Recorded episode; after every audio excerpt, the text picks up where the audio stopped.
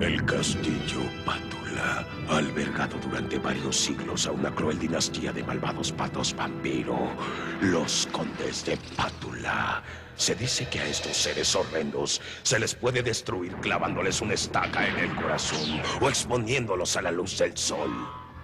Sin embargo, esto no es suficiente, ya que vuelven a la vida a través de un rito secreto que se realiza cada siglo cuando la luna se encuentra en la octava casa de Acuario. Sangre de ala de murciélago. Iré por ella. Ok.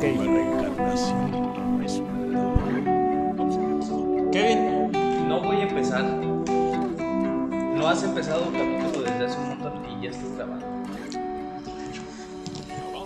Muy buenos días, tardes, noches, godines del mundo. Sean bienvenidos una vez más a esta su oficina, su podcast favorito, la oficina de asuntos sin importancia. Hoy, como podrán ver, traemos toda la actitud del mundo. Ajá. Podrán ver. este güey ya trae ya trae, trae más la onda desde de ahorita, los, sí. eh, vendedores de coches. ¿eh? Óyeme. Bueno, sin más preámbulos, me presento. Soy Emanuel Ibarra. Junto a mí, el señor Oliver Pérez. Hola, ¿qué tal? El Godín que se está burgando no sé qué, Heriberto López. La bolsita. La- la ¿Cómo nariz. Y en esta ocasión contamos con la participación de una de nuestras compañeras, la señora Planetsi. Ay, con 25 años no es que- señora. que ¿eh? es que es para darle ese tono de fuerza al, al personaje. Hola. ¿qué tal? Buenas tardes. Pues bienvenidos aquí. Vamos a tener una charla muy amena sobre los vampiros. si no. Paren la prensa, ya nos quitó el jale. Ya, ya, ya nos este, van a cortar aquí. Ahora, ahora que lo diga con voz sensual. A ver. No, Eh, los no vampiros puedo. son sensuales, Clane. Échale feeling acá. Ay, no sé, no sé cómo habla un vampiro. Kevin, muéstrale. No sé cómo habla un vampiro. Sensual. Sensual. Lo más sensual que puedas, muchacho. Yo no lo hago porque mi voz no da para eso, pero. No, yo tampoco. Bueno. Dale, Manuel, dale, dale. Tú, Bueno. tú nos diriges en este tema porque... Antes, sí, antes de adentrarnos en un tema que a mí en lo personal me apasiona bastante, pues vamos a, a iniciar con nuestra tanda de efemérides raras y extrañas. Ey, está bien padre esta semana. O sea, el 18 tenemos el fabuloso día de la corbata. Yo tengo tres corbatas, muchacho. ¿Qué voy a hacer? con- Neta. ¿Qué? Día de la corbata. Día de la corbata. No, la semana pasada tuvimos el. El, el día del sombrero loco. Eh, Eso fue hace 15, Hace 15 días. La semana pasada fue el día más dulce del año. Que le ¿Cuál causó, Es el día más dulce del año, güey. que le causó mucha, mucha buena onda a Kevin. Porque este asunto, retomando lo del día más dulce del año, porque te veo con cara de que tampoco sabes de qué estoy hablando. Exacto. Es uno de esos días raros, como al estilo del amor y la amistad, pero celebrando las pequeñas cosas que te hacen feliz. Como el pan. No, porque también hay También un día del pan. del pan. Sí, eso fue la Pero semana también me hace feliz el pan, o sea, eso podría. Bueno, pues en este caso es el día de la corbata. A mí sí me gusta usar corbata. A mí también, pero nada Tengo- más tengo tres, muchachos. Tengo un montón, ¿Te entonces. gusta ir de corbata también? O que te lleven de corbata. Ahí deberías de poner los grillitos. Yo creo que fue una mala idea invitarla porque me va a estar troleando todo el tiempo. Viene alcoholizada. Ay, no, no. Eri- Heriberto dice que, que no concuerda con tu comentario. Ahora, el 18 de octubre del 85, y esto es una de esas efemérides frikis, Nintendo en el 85 presentó el Nintendo. Lo que conocemos como NES, o que en México fue muy conocido como Nintendo, antes del Super Nintendo, una, una consola de 8 bits, unos controlcitos, unos controlcitos cuadraditos, como con negro, con dos botoncitos nada más. Pues podría ser como el abuelito de las consolas de hoy en el que día. Nah, la- el abuelito es. Ni, ni- no me podrás dejar el, el Atari. Atari. Fue realmente. el- No, ese es como el bisabuelito. Tuvieran Atari, yo sí. Sí, yo también Eso habla de tu edad y no te puedo defender. Yo también tuve un Atari, muchachos. Lo siento. Por ahorita debe de andar perdido. Ahora, el 19 Y esta es importante porque la mujer que se encuentra aquí presente nos va a poder, nos va a poder decir si es importante o no. El 19 se celebra el Día Internacional de la Lucha contra el Cáncer de Mama. Importantísimo. La verdad es que Claro, hay que prevenir. eh, yo creo que ese día, lejos de decir cuántas murieron, hay que ver qué. Ah. Perdón, me están corrigiendo. De ver datos feos y todo, pues hay que ver lo que se pudiera hacer para prevenir. Es muy importante que se celebre ese día, pero en base a la prevención, puesto que afortunadamente es una enfermedad que se puede prevenir y podemos, pues con una sencilla revisión anual, a partir de ya 35 años, 36, yo creo que con eso podríamos...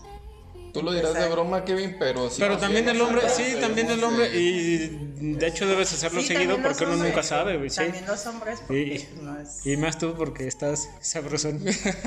Pero sí, hola, enfermero. No, pero qué bueno, interesante ese día, interesante. Jodido yo que ni a Corpiña ¿Seguimos llego. en el 18? No, ya No, estamos ya en estamos el 19 como en el y es 26. algo que ahora vamos a, a celebrar el día de Kevin y Tlane, el día del troll. El día del troll. Así, o sea, es el muñequito, no es el troll como ustedes dos. Ah, Es el muñequito desgreñado. ¿Quién no tuvo de esos? Yo nunca tuve de esos, no, nunca, nunca, nunca, nunca. ¿En Ahora nunca entiendo por qué esos. eres así. Sí, porque te daban las malas vibras y a ti nunca te las quitan. Pero al mismo tiempo, ven, o sea, sí, sí, le hicimos mal al invitarla, ¿eh? Al mismo tiempo, el 19 de octubre celebramos el día del Gin and Tonic. Ah, oye. No sé si, si les gusta, a mucha gente sí les gusta, a otras tantas personas no, A lo mejor y no es mi hit, pero.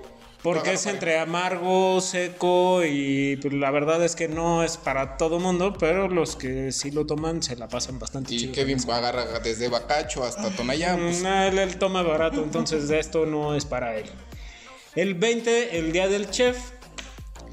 Saludos a todos mis amigos chef. Saludos, Trane. Gracias, gracias. Porque aquí la, la muchacha invitada es chef, aunque solo de dientes para afuera, porque nunca hemos visto que haga algo. Ay, no te has comido todo lo que te he traído.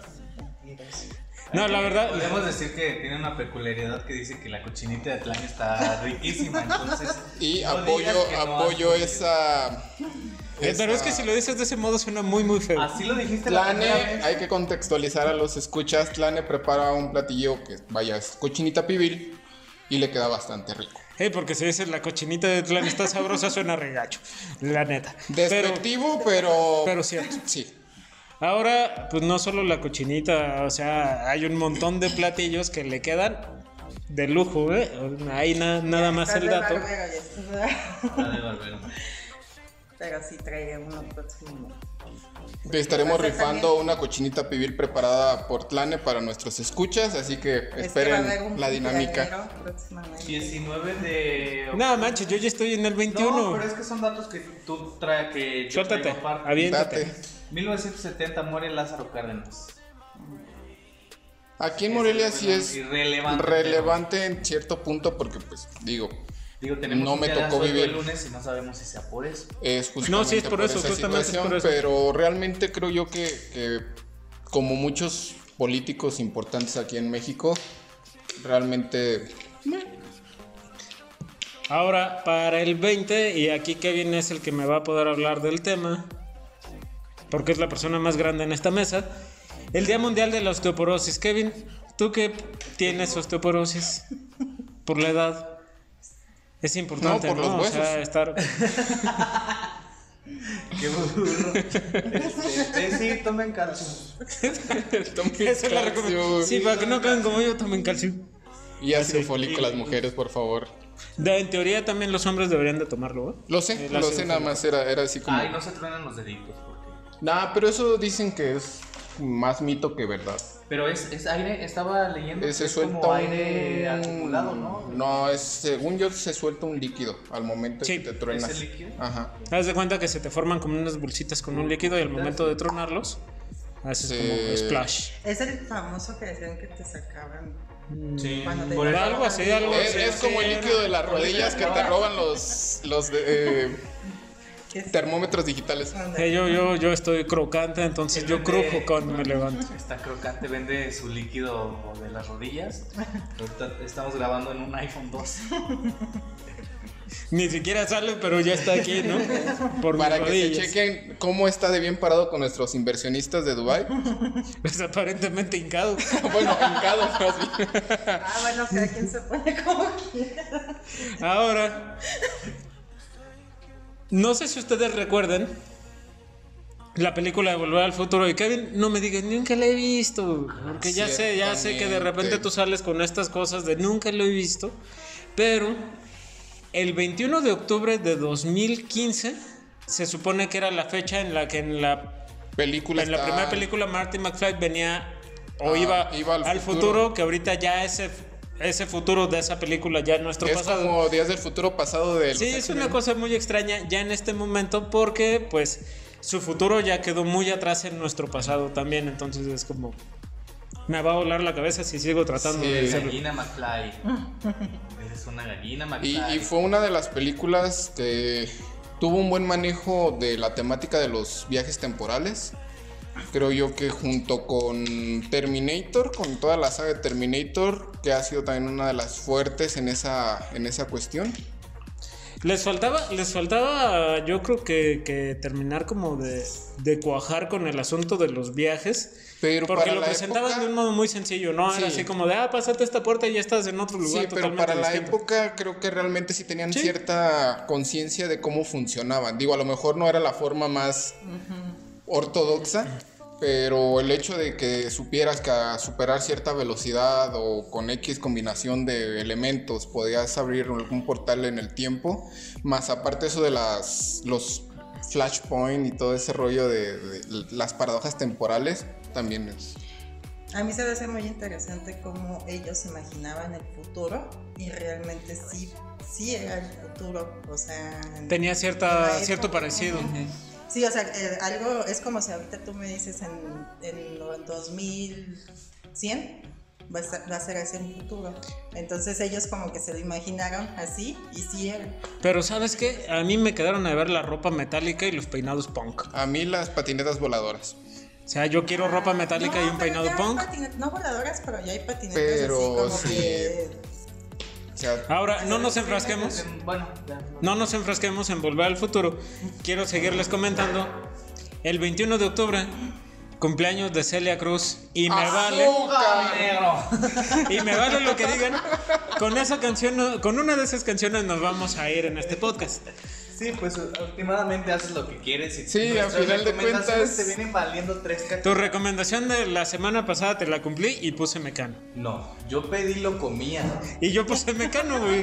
O sea, en vano su caracterización con el abanico y todo. ¿Estás en el 21? Estoy en el 21 con el día de la manzana. Ah, muy rica la manzana, de mis frutas Y favoritas. qué rica está la manzana. Te cuelga de la ramita. Traes unas efemérides. Eh, dale, dale, dale, dale, Tú, dale. date, tú déjate caer, muchacho. 1900 1833 nace Alfredo Nobel, inventor de la dinamita y el, crea- y el creador del premio Nobel. Ah, mira, ¿Cómo ves? interesante. Bien. Ahora, el 22, tenemos este día que es súper comparable con el premio Nobel, que es el Día Internacional de la Tecla Block Mayúsculas en el teclado. Traes puras. ¡Ey! Es bien importante. O sea, dime que no lo necesitas. Necesitas saber que eh, Alfred Nobel, Alfred, Alfred Alfred. Nobel inventó la dinamita o necesitas saber con qué letra escribes en mayúsculas. ¿Qué necesitas más en el día a día? Las dos son Dinero. Ambos. El, el 22, Día Internacional de la Tartamudez. Es importante, o sea... Sí, No, no, no, hay que reconocer que es un problema, hay un montón de gente que tiene ese problema y todos, En algún momento. en mayor o menor medida, tenemos ese problema. te he escuchado tartamudear. Sobre todo en situaciones de estrés, llámese de trabajo, llámese de pareja, llámese familia, lo que sea, tarde o temprano se te lengua la traba. A mí, por ejemplo, la, la semana pasada traía un viaje sote con eso, pero Ten- bueno, Con Tenemos- el chicalayote. con el chicalayote. Tenemos varios intentos de Kevin, empieza el podcast. No, no, no, no, no, no, no, no, Este, no, este, no. este, este, este, eso es todo, amigo. Ahora el 23, día del iPod, que ya ni siquiera... Ya ni siquiera se usa. Pues sí, todavía los venden, pero ya, ya no es como tan importante ni tan relevante Aparte, porque pues- nuestros teléfonos tienen ya como muchas de esas funciones Aparte integradas. traen su, tu reproductor y si no te pueden meter a las plataformas, Spotify tiene todo. Kevin, algún día interesante que traigas ahí, porque si no voy a pasar con uno de esos días buenos en donde Día la del- chef, aquí presente. médico, ¿Y qué día es? El 23.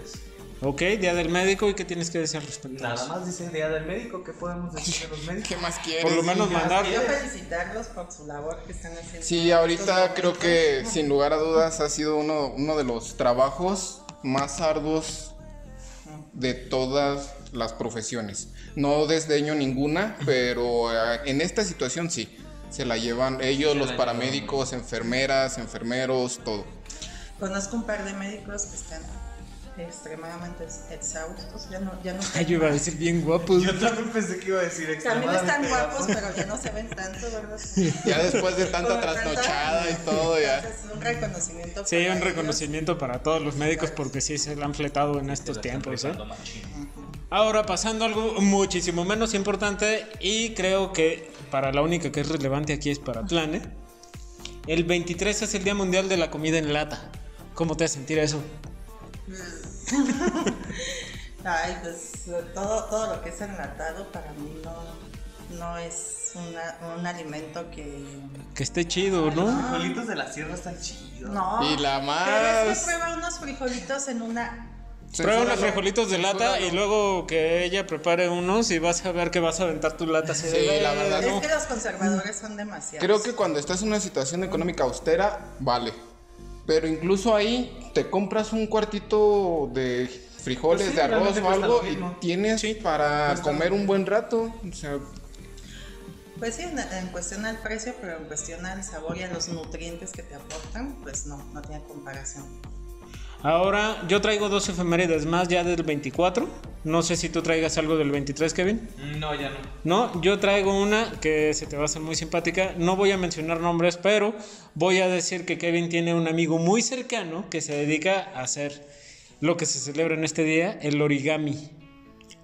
Y la papiroflexia. ahí se le Ay. vino a la mente. Entonces, vas a mandar a felicitar a tu amigo, a tu amigo muy cercano. Uy, sí. Sí, muchas felicidades Digo. por el día del origami. Hay, hay que decir que tiene un vista así de que te adivinó la talla, ¿no? De, de todo, así Aparte, parejo. Increíble cómo te puede adivinar una persona la talla de zapatos, de pantalón y de camisa. Con tan solo barrerte, pero qué barrida, güey. O sea, se- sentías que la mirada te tocaba y te estrujaba, ¿no? Era, e- era barrida, trapeada y aspirada. ¿En serio? Sí. Guau. Sí me ha comentado cosas buenas de ti. Y ahora, en la última, que sí es una onda un poquito más cultural. Y aquí me voy a poner así unos violincitos de fondo de música así. Clasiquita, sí, por supuesto. tararán, tan, tan, tararán. El 24 de octubre se celebra el Día Internacional de la Biblioteca. Eso muy, es, muy eso. importante, de- creo que sin ella y casi todos los que estamos aquí somos ñoños, lectores y demás, y agradecemos a las personas que tienen sus bibliotecas, sus librerías y demás por permitirnos tener acceso a todo ese mundo. Lo cual me lleva a algo que le pedimos de tarea a Kevin la semana pasada. Ton, ton, ton. ¿Cuándo fue que se hizo el primer diccionario? En 1603. Por. O 4. Por. ¿Favor? ¿Cómo se llama? No, la neta, el nombre sí se me olvidó. Pero el bueno. nombre. En el siglo XV, XVI, XVII, XVIII, XIX. 16, 17. eh, en el 15. Porque. Ah, sí. Es, es en el Sí, sí, 15. sí. De- tam- son- 1600. de- Desde el podcast pasado dijimos que éramos malos para la matemática, Sí, muchachos. sí, así sí, que- sí, sí, está bien, pero lo bueno es que Kevin sí hizo su tarea. Ahora, hasta aquí, no sé lo que diga don Kevin Guadalupe, el muchache. Pero hasta aquí terminan las efemérides de esta semana, a menos de que Tlane traiga alguna otra cosa. Tlane dice que no. No, no. El 24 también es el día de hacer una diferencia. ¿Una diferencia en qué? En todo. Creo que realmente cambiar el trip de muchas personas, el... el... ¿Ves cómo te agarran de bajada cuando te avientan las efemérides a- así?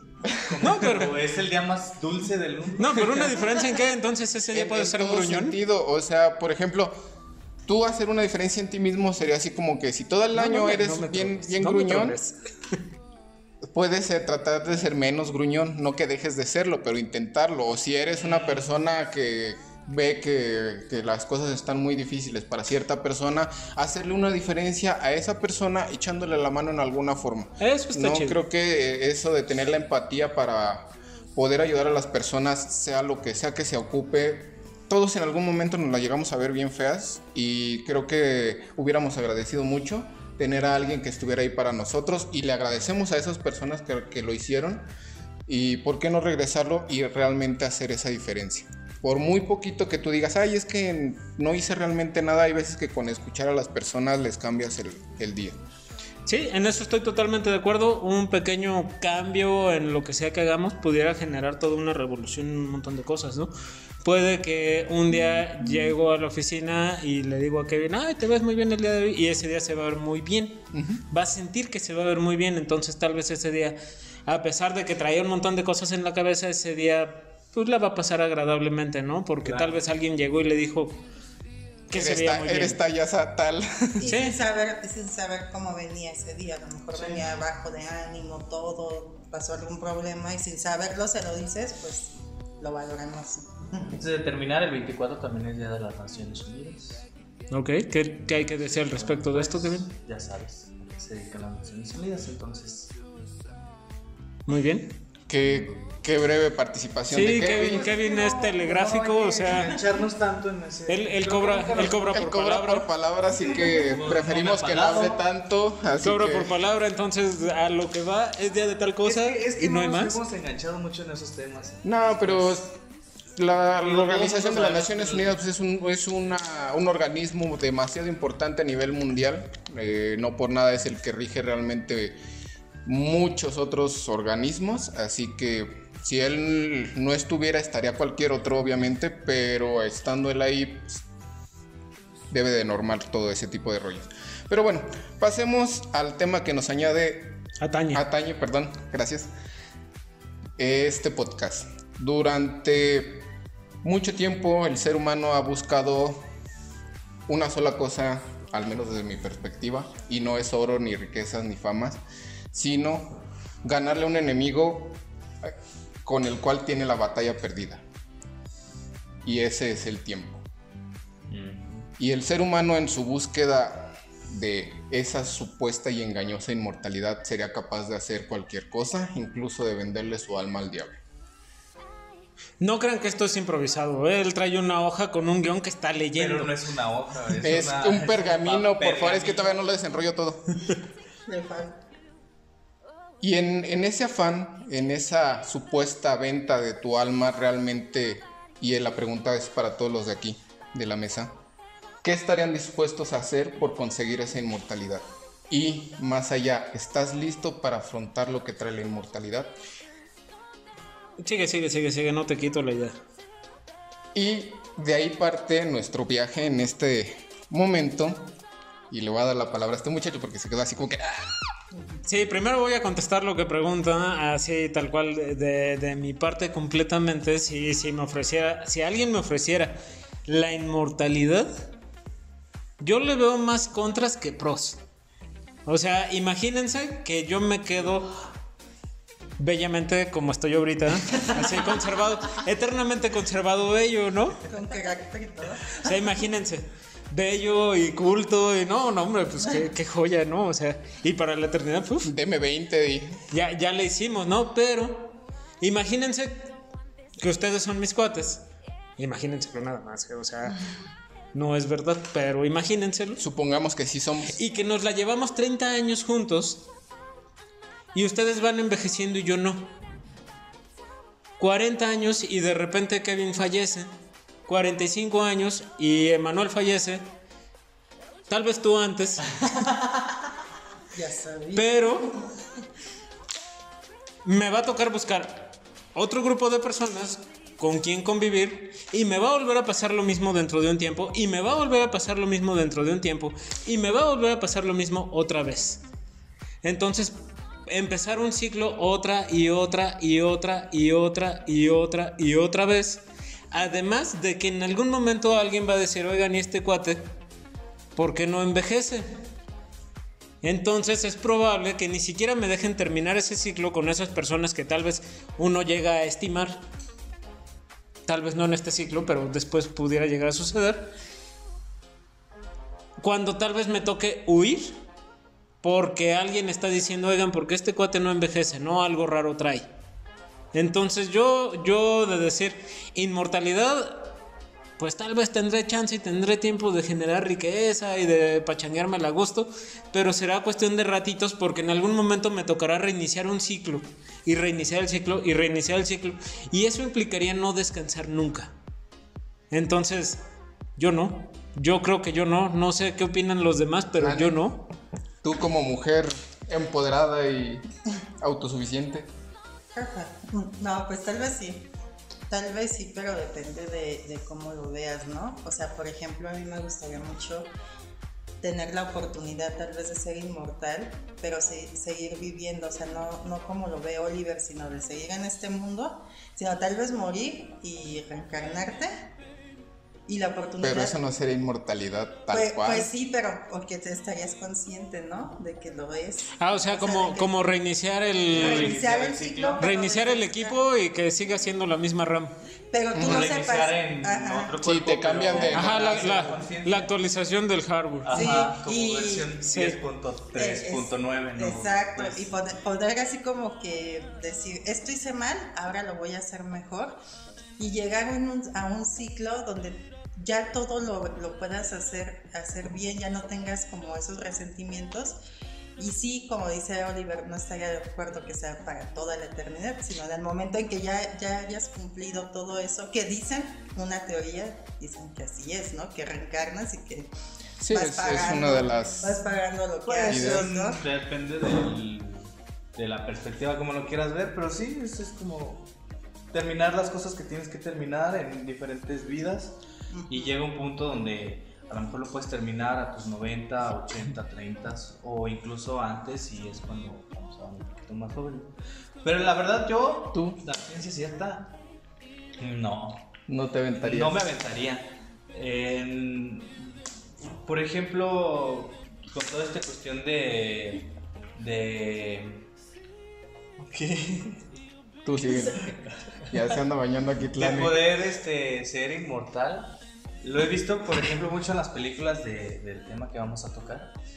Se dan una arrepentida horrible ya cuando tienen riqueza, poder, o que han pasado los años y los siglos y los siglos y los siglos. De algo tan simple de no poder ver el sol o poder ver un amanecer por, porque al final de cuentas si aceptas, por ejemplo, esta cuestión de que te voy a dar la inmortalidad, siempre conlleva un, un castigo. Pues el castigo que es dejar de ver a los tuyos y verlos morir, no poder entablar una relación, como lo decía Oliver, de, de por vida, sino es como, como, como cuando te llevas con tus amigos que los puedes seguir viendo y, pasa el tiempo y van envejeciendo juntos y, y- y te como que te frena de, de- de- de tajo las, las cosas que vas a hacer. Hay una película, si no es de vampiros, pero de una chava que se llama El secreto de Adelaide. No sé Mm, si la sí, han sí, la vi. Es una chava La edad que de Adelaide. es como que en los 20 Le- en los 40, en los 30 creo, 30 por ahí. más o menos, entonces va en un coche, le cae un rayo Y detiene su detiene metabolismo. Entonces no envejece, entonces ve como el, su novio en, en ese entonces eh, se casa, tiene, tiene pareja, su hija este, también la ve envejecer y resulta que se enamora del hijo de su, de su novio. Entonces también es como que un karma muy feo el que, el que estás viviendo ahí. Por... No, pero imagínate también aquí la, la situación de vida que tiene que haber, la, la conjunción de, de planetas para que te enamores del hijo de tu Sí, ex, claro. o sea, eso es- ya fue un, un toque muy romántico, pero a final de cuentas sirvió y está, está muy chido ese rollo. Pues bueno, un- ¿Y tú? ¿Quién eres? Ah, no, ¿verdad? me, me acordé ¿De del comercial. Mira, en un tiempo, porque yo soy fan nacido de- y creyente de todo este tipo de cuestiones, en algún tiempo te hubiera dicho sin dudarlo que sí, pero creo yo que en la actualidad hay muchas circunstancias y es como tú lo comentas.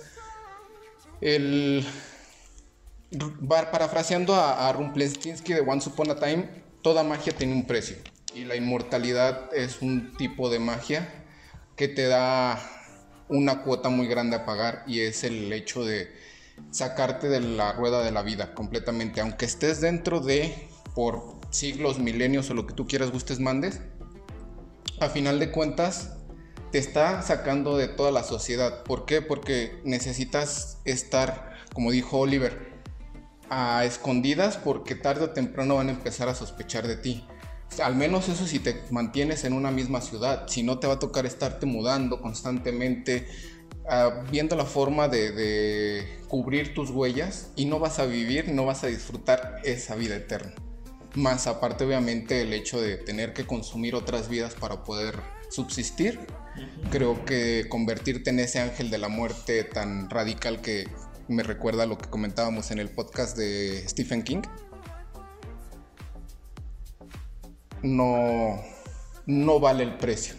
Y tal vez ni siquiera estaría yo preparado para, para afrontar ese y es que los personajes este, de ficción que hemos conocido, al final de cuentas lo hacen por avaricia y porque te agarran en una etapa de tu vida donde es sí o sí y, y no sabes la- las consecuencias que te va a, a Así es. ocasionar el acto que, que cometes. Porque no has vivido, ¿no? O sea, porque no has vivido lo suficiente para saber y decidir qué es. Más alto, Tlan, más alto. Para, y no has vivido lo suficiente para decidir lo que estamos ahorita nosotros diciendo, no se me van mis amigos, me privo de, de muchas cosas y a lo mejor a los 20 años eso ni lo piensas y te vale. O sea, Tal vez, y tenemos, ya, ya entrando muy, muy en el tema, tenemos el caso del vampiro más reconocido, que sería Drácula, yo considero. Pues sí, Ah, es tenemos una- uno, de uno los de los referentes más, más reconocidos de un cuate que es inmortal, o entre comillas inmortal, porque sabemos que tiene puntos débiles. puntos débiles. Ajá, pero que este cuate decide quedarse, establecerse en un solo lugar y que pues entonces toda la comunidad sabe que hay algo malo con él. Entonces prácticamente la comunidad se aísla de él y se vuelve un personaje solitario. Y de ahí tenemos un montonal de ejemplos en donde sucede exactamente lo mismo. Entonces, tener este asunto de la inmortalidad no es solo así como pachangátela libremente, ¿no? Porque pues ya no te va a pasar nada. Sino es como trae el precio de la soledad y trae el precio de ver, así como decía Tlane hace ratito, ver cómo mueren todos tus seres queridos, ¿no? Todas las personas allegadas a ti. Y tú sigues estando ahí, valiendo. Y solo. Y solo. ¿Te imaginas si, a- si en vida mortal estás valiendo? Imagínate con Ah, sí, imagínate. valiendo, no quiero ni imaginarme, pero bueno. A final de cuentas, eh, como dices tú, los vampiros nos presentan al ser humano esa posibilidad, esa inmortalidad y uno, como lo acaban de mencionar, por poder, por riquezas, por fama, por lo que tú quieras, gustes, mandes, te la avientas. Pero aquí, por ejemplo, ¿de dónde surge toda esta idea de los vampiros? ¿Qué, qué es lo que nos trae a ese ser a la actualidad, a los libros, a Suéltalo las ya, películas? suéltalo ya, dilo, sé qué quieres decir. No, pues esperaba realmente que me dijeran ustedes Ah, algo. no, pues entonces no sé. ah, yo pensé que lo quería soltar. Sí, yo creí que lo quería soltar. No, bueno, menciones de vampiros hay un montón a lo largo, y no meramente de vampiros, pero sí de seres que se alimentan de sangre, que se alimentan de energía, cosas por el estilo, desde Grecia hasta incontables civilizaciones. Pero tal cual la, la ideología básica de un ser con las características de un vampiro nos nace en Serbia, que es como que la mención más próxima de, de esta situación y que nos presenta a un muerto que resucita y que para poderse mantener vivo tiene que alimentarse de sangre humana, de preferencia de mujeres o bebés. Uy, bebés. Pero literal, literariamente es eh, John Polidori quien nos presenta el arquetipo del vampiro romantizado que conocemos hoy en día y que han estado explotando, como tú lo, mencionaste hace rato, autores como Bram Stoker, como Anne Rice, como Sheridan Le Fanu, como Stephanie Meyer. Ahí tengo que decir que. Bram Stoker a mí me. es- Bueno, es el que más se conoce, ¿no? Es el, más Es el que más se conoce, más pero a final de cuentas es después del relato del vampiro de John Polidori. Es como del más acercado. Increíblemente tenemos encasillado al, al señor Stoker con, Con Drácula. con Drácula nada más, aunque tiene otras novelas que también son muy muy buenas y que no tienen nada que ver con el tema. Pues sí, pero tristemente fue como que el, Su su, boom, mayor sí, hit claro. porque fue uno de los que sobresalió más al abordar ese tema y lo hizo de una forma bastante genial, digo, a- al caso de que olvidan de dónde salió su inspiración. Ese libro, ese libro lo leí hace no mucho tiempo. ¿El de Drácula? Sí, la verdad es que está. eh, la primera parte está narrada de un modo muy bonito porque en realidad son como cartas. Son, es una Ajá, serie de como cartas, diarios. diarios, fonógrafos, Ajá, entonces es como de la carta de fulanito de tal, a tal. ajá, a tal persona, entonces quiero que venga a mi castillo. Y el otro es como de, sí, encantado, a nombre de fulanito de tal iré para allá. Y entonces empieza a narrar en su diario que ah, iba, iba de camino y en el pueblo lo vieron fue porque iba para allá y que alguien le dio unos ajos y crucifijos. y no sé Ajá, tanto.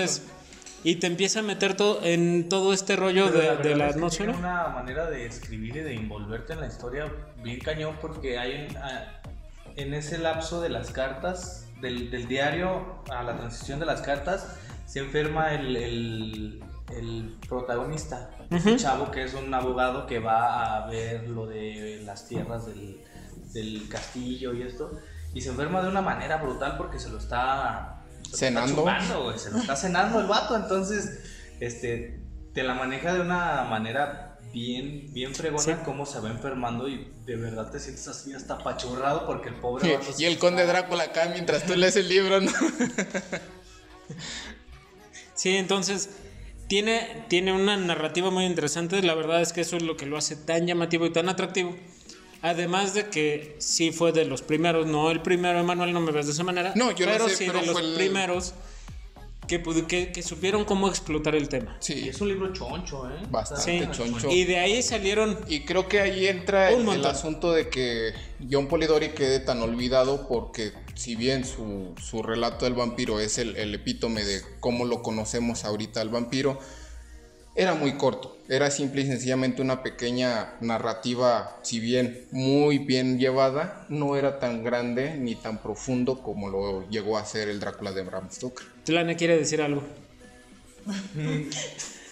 Pues es que los estoy escuchando porque yo no he leído ese libro. ¿Cómo voy a creer, Tlane? A ver, te llevas de tarea del podcast es que- leerlo. Sí, sí, sí, lo voy a leer porque yo casi no, no soy como fan de los vampiros, todo eso, ni, ve- ni películas, nada de eso. Este, sí he escuchado historias, de hecho eso te iba a preguntar. eh, hay personas, por ejemplo, que me han comentado que su cama es un ataúd. Mira, la situación aquí es Que que la cama de tus amigos es un ataúd. yo, yo diría que eso- tienen problemas esos muchachos, sobre todo para dormir, porque no manches estar todo el rato así ni te puedes voltear a gusto. Pero ya lo eso que es intenté. una secta, Y es una secta.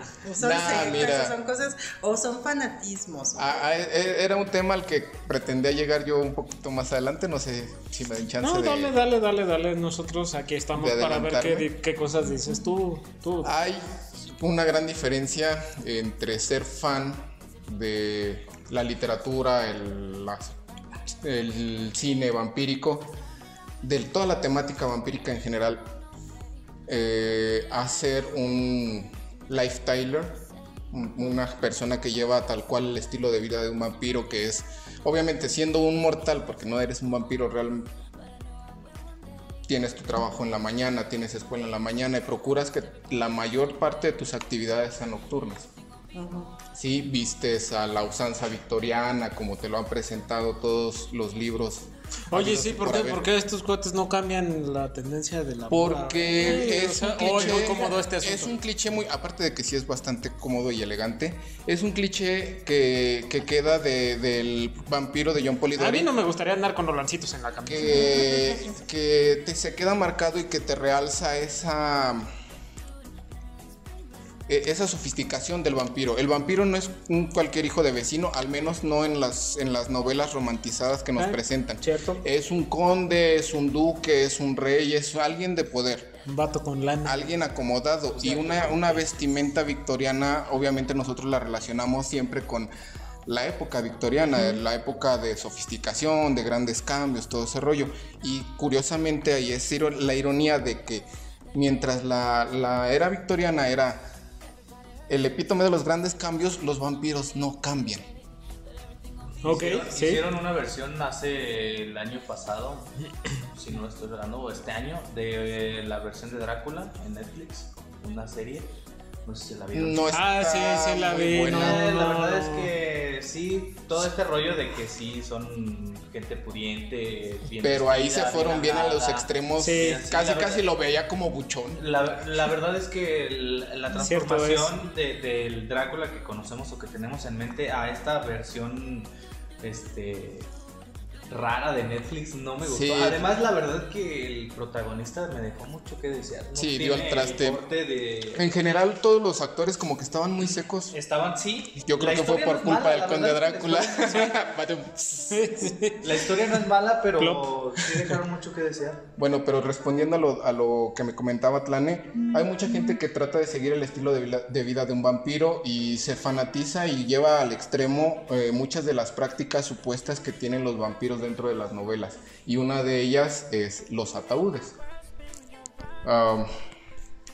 Pero si hay gente que lo hace, a lo mejor sí puede ser gente que pudiera pertenecer a una secta, a lo mejor puede ser gente que simple y sencillamente tenga esa preferencia, pero pues ah, he visto cosas peores respecto a eso.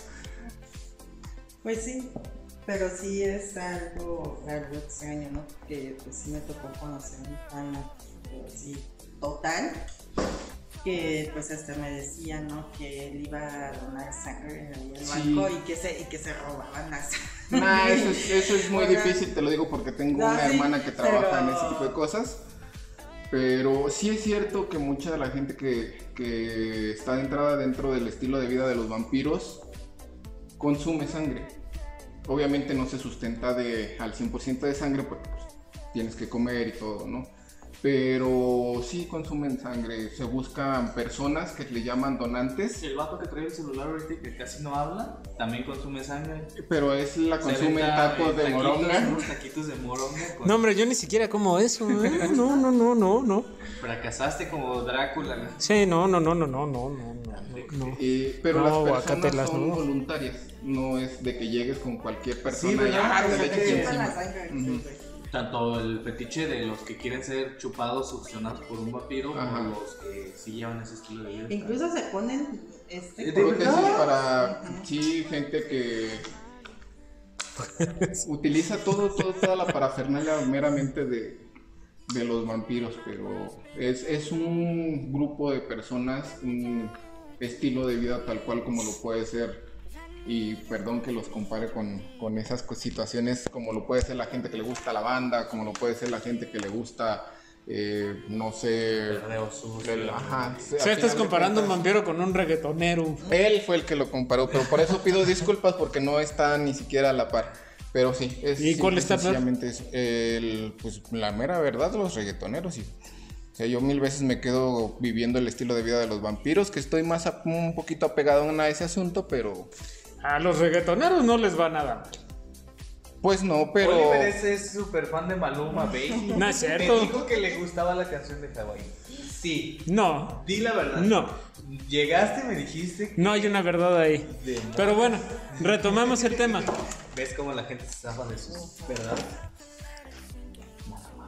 En 1922 se estrenó una de las grandes películas de vampiros, Nosferatu.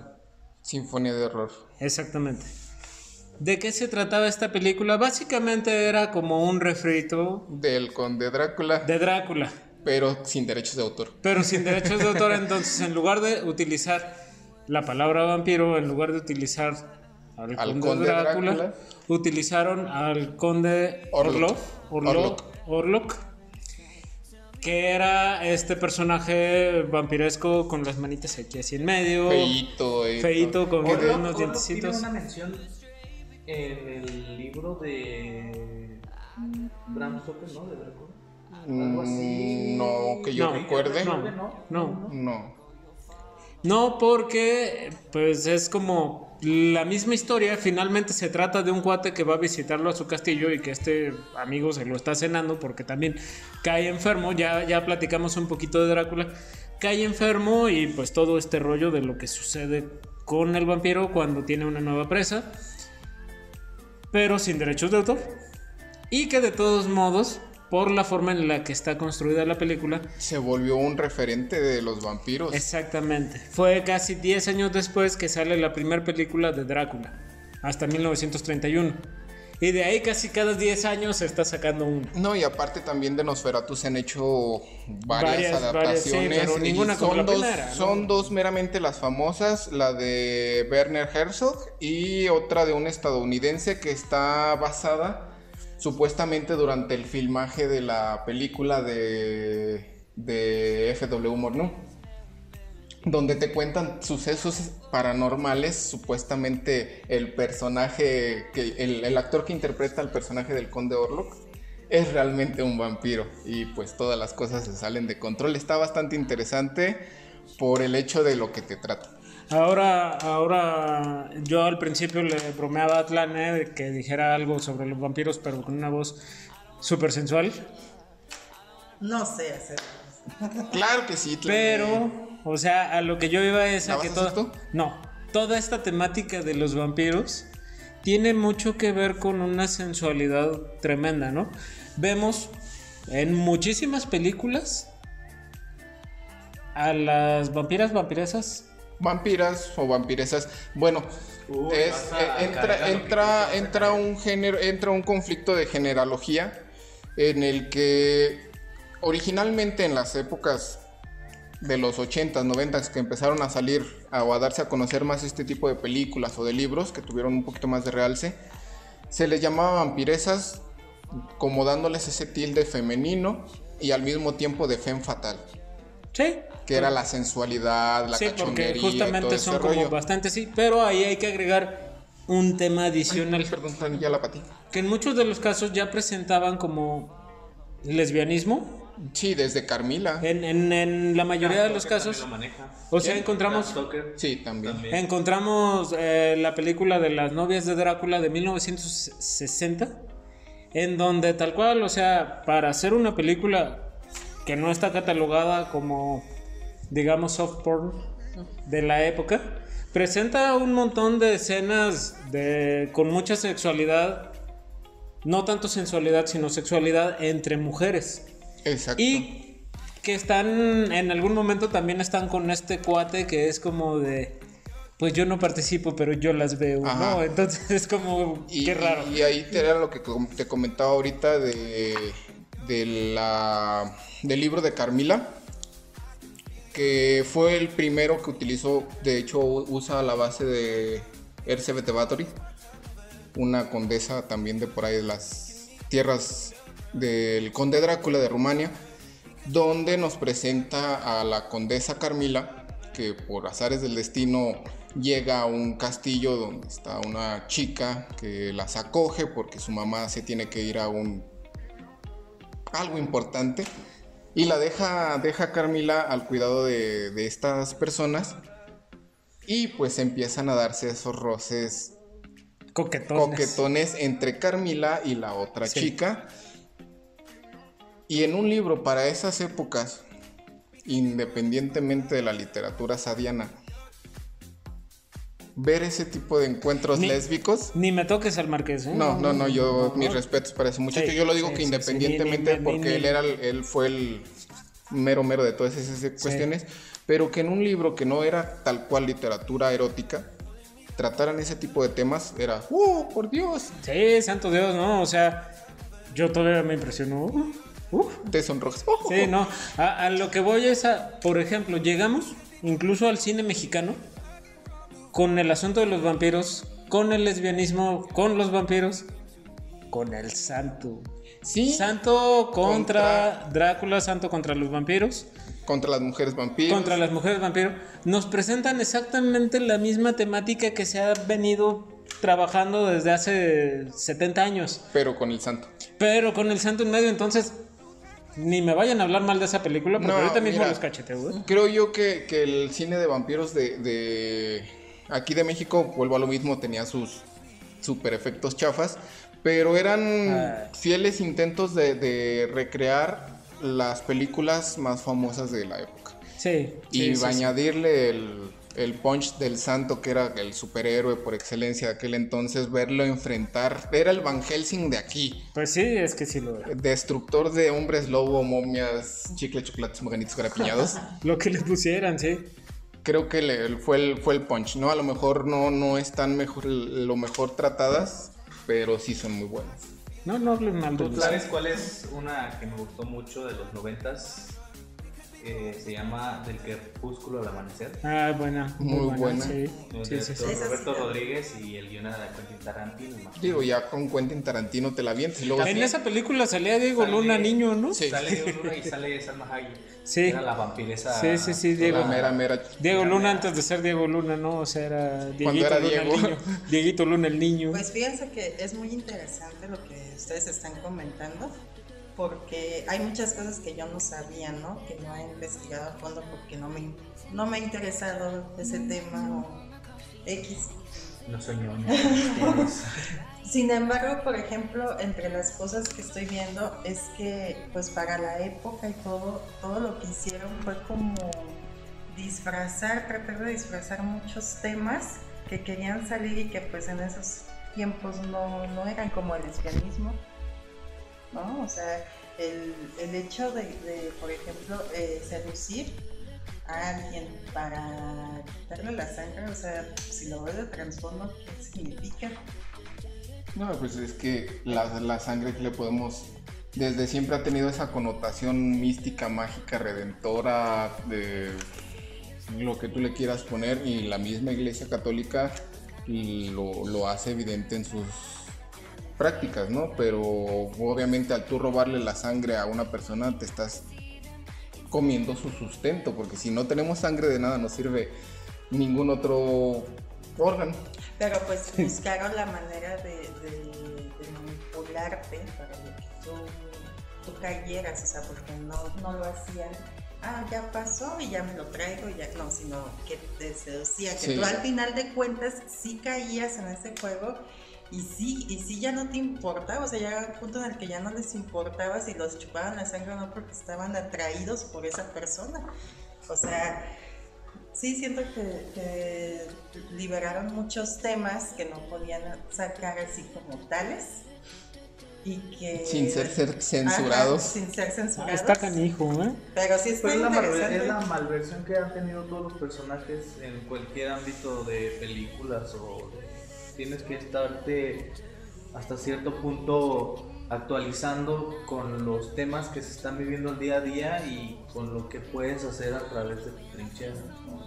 por ejemplo, la- todo el cambio generacional que se dio eh, cuestiona a los vampiros de una época bien marcada, donde, como decía Oliver, este, los encasillaba, si tienes el cliché de que son vampiros con este, ropas victorianas o lancitos en las camisas, todo esto, pasamos a los que son un poquito ya más, Más formales, contemporáneos. más contemporáneos. Luego se regresó al vampiro, eh, por ejemplo, en la de Quentin Tarantino, que es como deforme, un poco eh, con rasgos animales en, en el rostro.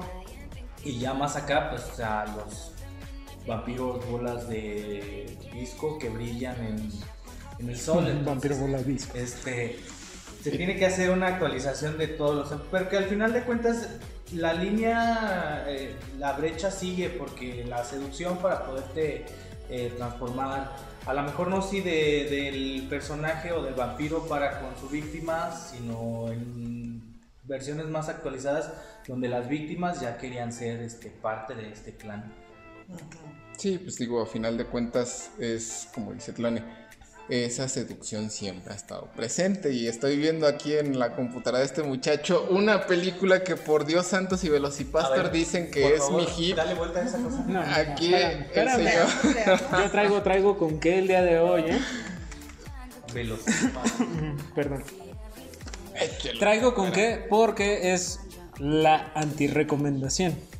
Ah, ya de plano vas. O sea, sí, sí, sí, es que no tiene, no tiene razón de ser esta película. O sea, podemos hablar un montonal, podemos hablar durante varias horas de películas de vampiros, podemos hablar de historias, podemos hablar de leyendas, podemos hablar de literatura y de un montón de temas alrededor del mismo tema. Y tanto tocado como del lado del vampiro, como del lado de la persona que está enfrente, ¿no? Entonces, hay historias para aventar para arriba, y para los lados y para atrás y para donde tú quieras, ¿no? sí, sí, sí. O sea, hay historias, hay películas, hay demás, pero ninguna como esta. Y es que los canadienses tienen una forma de hacer cine Muy peculiar. tan mala. Es la segunda vez en, en nuestros podcasts que aparece una antirecomendación de una película canadiense. La otra, si se acuerdan, Sí. fue Ah, vendida como la película que, Que mataba gente y cosas así por el estilo y te la venden con un falso documental tremendo. Ya no vuelvas a hacer que, recuento. que termina siendo bastante mala, ¿no? O sea, la película es mala y es canadiense. Hay que hacer la acotación de que es canadiense. ¿Por qué? Porque la, la antirecomendación de esta semana es una película canadiense de estas de serie B, aunque me parece que no es serie B porque es canadiense. Parece que en Canadá todas las películas son exactamente iguales, malas. Entonces, el tema, y creo que tú lo quieres decir, ¿cómo se llama la película? Jesucristo, cazador de vampiros. Jesucristo cazador de vampiros. Así se llama esta película. ¿De qué, de qué supone Strane? ¿De qué se trata? Pues siento que involucraron un poquito la religión para atrapar vampiros, ¿no? Algo así por el nombre. Ajá. Que se me hace como ya salirse totalmente de un entorno en el que llevaban. O sea, tiene que ver, pero si es lo que me imagino que Jesucristo es un héroe y todo eso, o sea, como que ya no me encajaría, o sea, es como raro, ¿no? Bastante raro, Tlane, no tienes ¿Cómo, idea. cómo lo imaginas, Kevin? como un Jesucristo mamado, como tipo Tarzán o Max Steel. Ah, Max Steel. No sé, unos vampiros este, medio chapas. Y estoy que viendo no. que sale un chavo. Sí, es una cosa. Y, como el santo. sí, una- sí. Es sí. una referencia O sea, que es- justamente que es una a... mezcla de todo. Es todo un megamix. Eh, por supuesto. eh, Walter, El santo, Jesus Christ. Lo primero, y me agarro de sus mismos comentarios, decía Tlane, es una onda como entre religión y los vampiros, por supuesto que al hablar de que hay un mal, pues prácticamente damos por entendido que hay un bien y normalmente la religión juega esa parte, ¿no? Normalmente, aunque no siempre, porque ya me está viendo mal. No, no, no, yo, yo te estoy... Yo O sea- nomás estoy aquí. Entonces, pues sí, eh, vamos a encontrar a lo largo de muchos años de cine películas en donde encontramos eh, en esta esquina al bien en la religión y en esta esquina al mal en los, en los vampiros. Y hay una lucha de poderes siempre, nada más que nunca es tan mala como en Jesucristo Cazador de Vampiros, donde literalmente hay un Jesús, Que combate vampiros. tal cual, un Jesús nazareno como lo conocemos, que es un cuate enjuto, muy delgadito para los que no vean la palabra, enjuto, greñudo, como hipiosón, envuelto como en una sábana, así una toga, Cinturón un de lazo. cinturón de lazo, que, por favor, que literalmente pelea con vampiros. Y todos son canadienses. Digo, no tengo nada en contra de Canadá, pero sí de su cine, no, no puede ser tan malo. O sea, para colmo de este asunto, agregamos que hay un padrecito que es rapero. Ah, sí. Agregamos que hay un luchador que se parece a nuestro luchador mexicano El Santo. Agregamos que hay vampiros, o sea, hay vampiros, está el santo, hay un rapero que es padre. Hay un Jesús Nazareno que literalmente hace pelea a puños. Y conduce motocicleta. Ajá, o sea, son cerca de eh, una hora 20 minutos. Y aparte su, su... Que está para pasarte un rato de risa, pero brutalmente. Es mala, mala, mala. Y nuevamente insisto, no tengo nada en contra del cine canadiense, pero parece que se esmeran en que sea malo.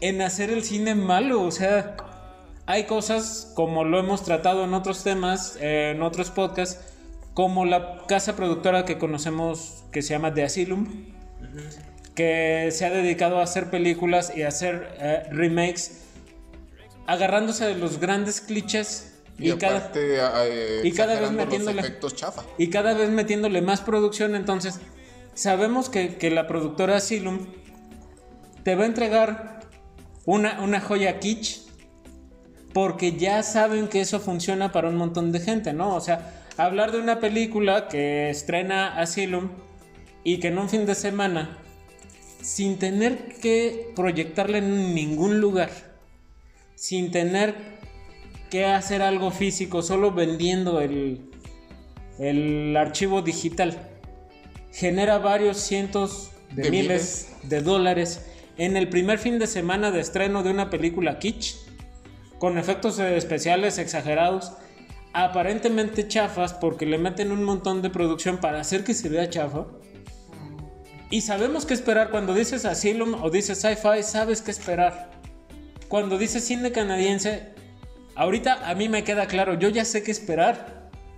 Es cine kitsch como el de Asylum, Pero de pero, muy mala calidad. pero sin presupuesto.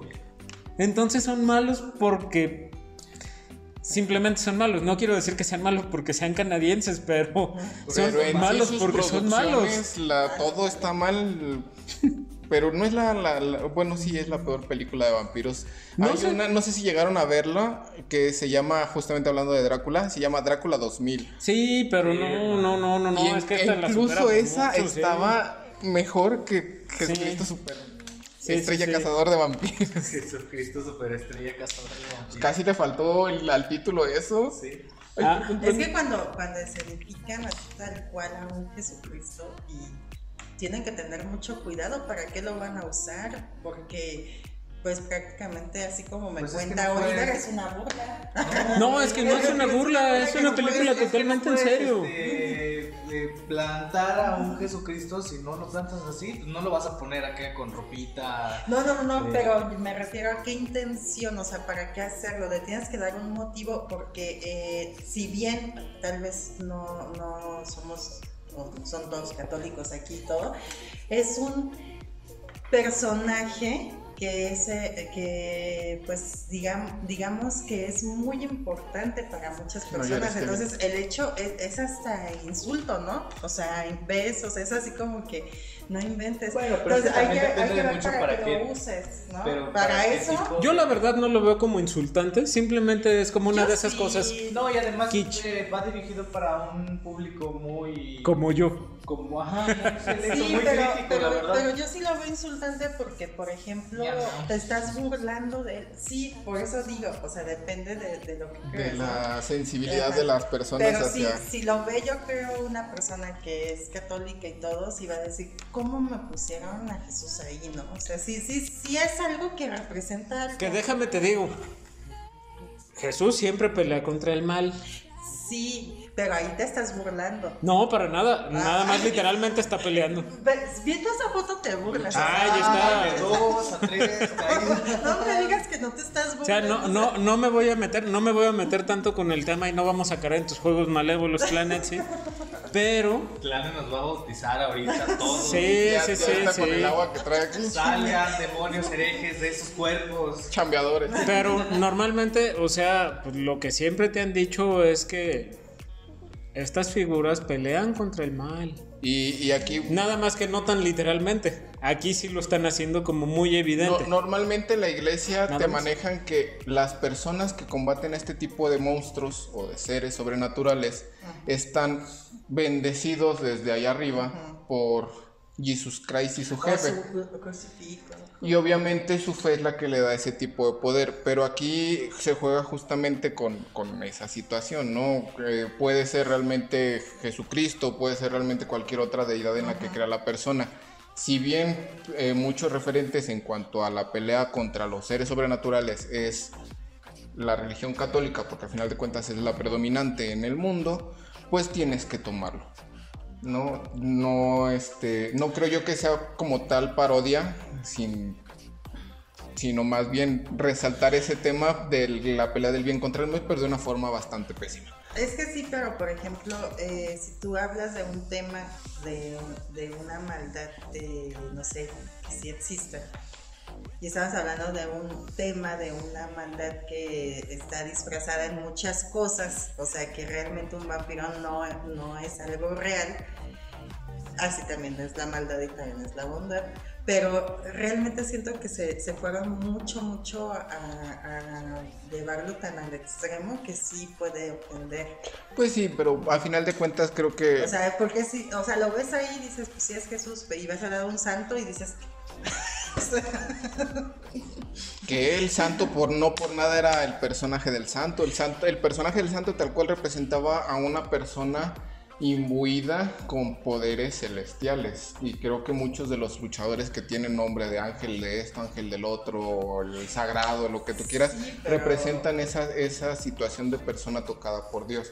Y acá pues lo puedes compaginar con Jesucristo, el santo y cosas por el estilo, digo.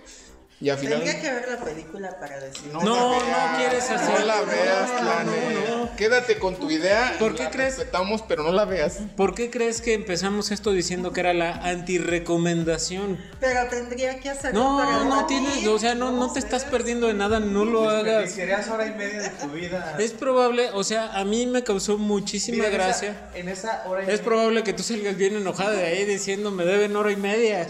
En esa hora y media pudieras hacer cochinita y traernos el próximo viernes. Exactamente. Ya nosotros te pasamos el resumen. El gordo. El gordo. Es que ya, ya traía hambre el muchacho. Ay, sí. Ahora, no sé qué más traigan. No, pues como tú dices, el tema de los vampiros es extenso y hay tela de dónde agarrar. Más bien creo que ya nos ex- extendimos Recomendación, demasiado. Kevin. Eh, pues. Tu si no han vampírica recomendación. Drácula de Bram Stoker, que lo lean. Y la de Crepúsculo. Del Crepúsculo al amanecer.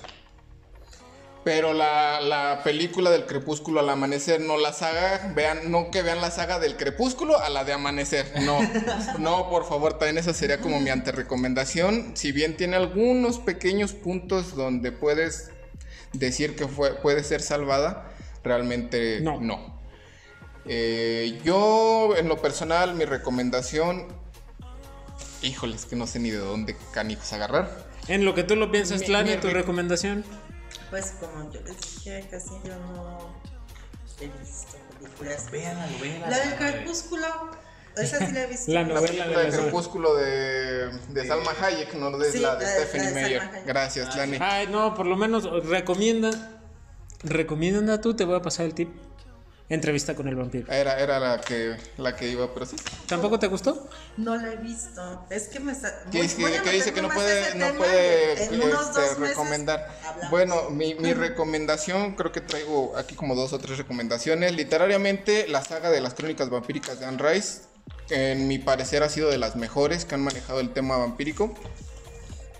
En película también, eh, sería Entrevista con el vampiro, sería la historia jamás contada de Drácula, que ah, si bien dista mucho del Drácula original, está muy buena, los efectos muy padres y todo. Y musicalmente hablando, hay una banda eh, francesa, si mis cálculos no me fallan, no, italiana, perdón, que se llama Teatre des Vampires y es un punch muy eh, bailador. eh, Bailador. Y se podría decir que fueron de, los creadores del supuesto vampiric metal, porque realmente no existe tal cual el, género, pero todas sus letras van dirigidas y enfocadas y están basadas en la literatura o cine vampírico. Ok, eso suena bastante interesante. Lástima que vamos a poner una canción de Celia Cruz. Sí, ya lo sé, por eso nada más la, la cito por no dejar pasar esto de... Muy bien, los de hacer una recomendación que nos vamos a pasar. Sí, sí, sí. Ok, muy bien, me parece perfecto. Kevin, ¿algo más que agregar? No, todo bien.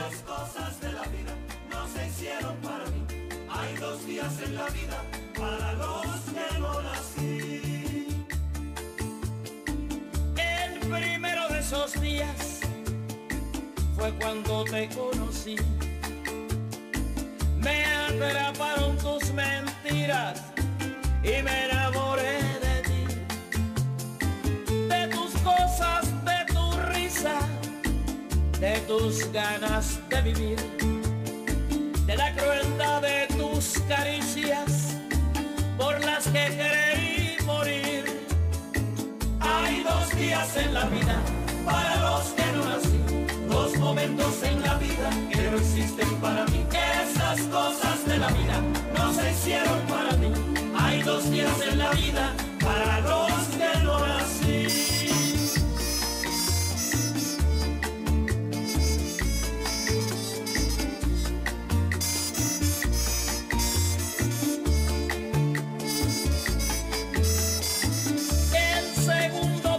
Días fue justo el que te perdí. Se fue tu falsa sonrisa y mis ganas de vivir. Clane, Pues les agradezco que me hayan invitado. No, sabía mucho del tema, pero a la te vamos a ver por aquí la próxima semana. Pues me dicen qué tema es y Y me pongo a hacer la tarea. ¿Ves, Kevin? Esa, esa es la Esa es la actitud. Vamos a cambiar a Kevin por Clane. Sí, definitivamente. Creo yo que. No, Bueno, no, me no. despido. Este es mi último. Denme mis cosas, ya me voy. Denme mi micrófono Sí, y pero a ver dónde graban. Hay dos días en la vida para los que no.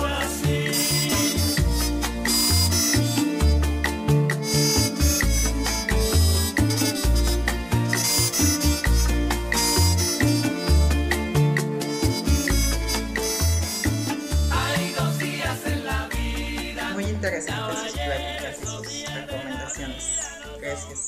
Nos vemos, no sé, próximamente. Bueno, pues ahí está. Sin más por el momento, nos despedimos, Godines del Mundo. Esperamos su visita en nuestras redes sociales. Búsquenos en Facebook y en Instagram como Oficina Sí. Déjenos sus comentarios de todo lo que gusten. Y me despido, soy Emanuel Ibarra. Yo soy Heriberto López. Yo soy Oliver Pérez. Sirrier. Y esto fue la Oficina de Asuntos sin Importancia. No, ya dije eso. ¡Azúcar! ¡Let's go! Media hora para fuera la transmisión. Y en tus labios me perdí. Me engañaste y por